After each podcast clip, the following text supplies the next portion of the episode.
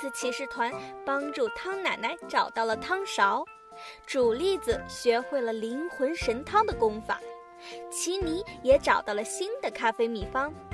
小伙伴们的探险仍在继续。刚走出武汤山，就赶上了强降雪，冷冽的寒风刺骨，大家不得不找一个遮蔽处避雪。高了高了，那里好像是一个木屋子，我们去瞧一瞧吧。嘎啦说道。这间木屋子好像很久都没有人住过了，到处都是蜘蛛网和灰尘，味道也很是刺鼻。小仙儿忍不住地打了几个喷嚏。不过好在这里不漏水，只能先在这里停留一夜了。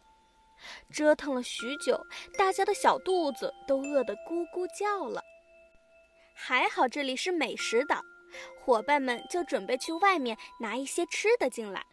然而本来就到处都是美食的美食岛，现在居然什么都没有了，有可能是大暴雪导致的。看来今晚要饿肚子了。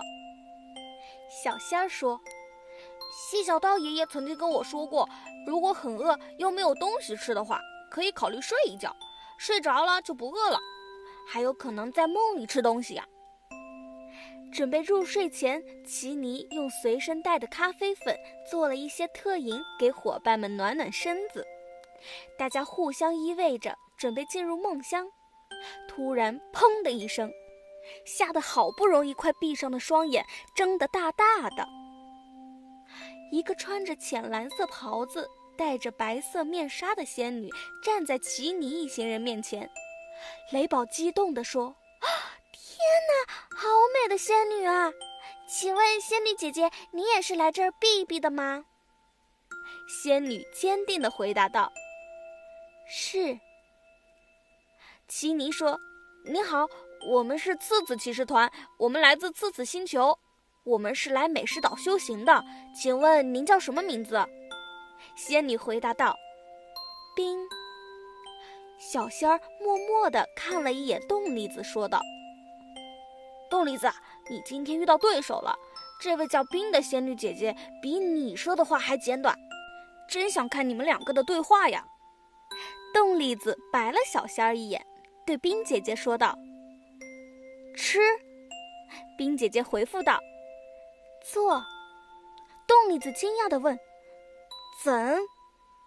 冰姐姐自信的回答道：“看。”小伙伴们实在是无法理解眼前这两个人的对话，众人面面相觑。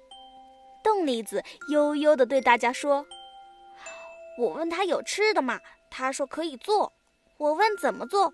他说：“你看就知道了。”听完冻栗子的解释，小仙儿突然捧腹大笑起来，颤抖地说：“哈哈，冻栗子，真没想到有一天你还要给别人做翻译，说不定这个冰姐姐能够成为你的师傅。”冰姐姐抽出背着的冰刀，对着外面冰冻的湖面，咻的一下画了一个圆圈。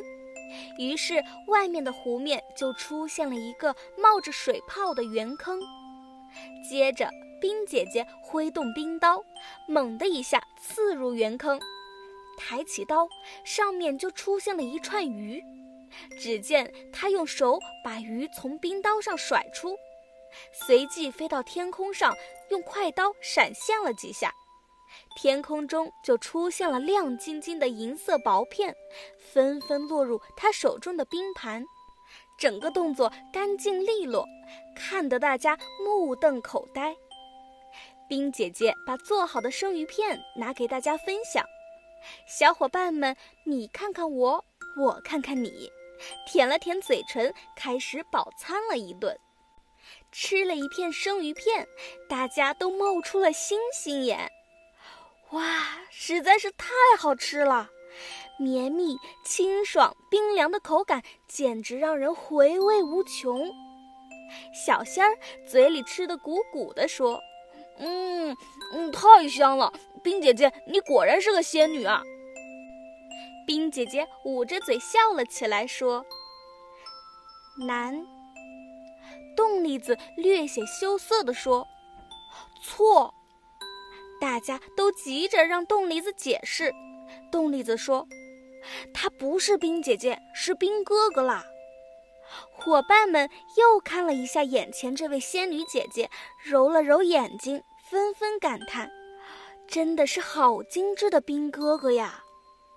冻栗子突然很真诚地问冰哥哥：“诗？”冰哥哥回复道：“考。”冻栗子对伙伴们说：“我刚刚想要拜冰哥哥为师，他说要接受考验。”看来这一次我要拼尽全力了。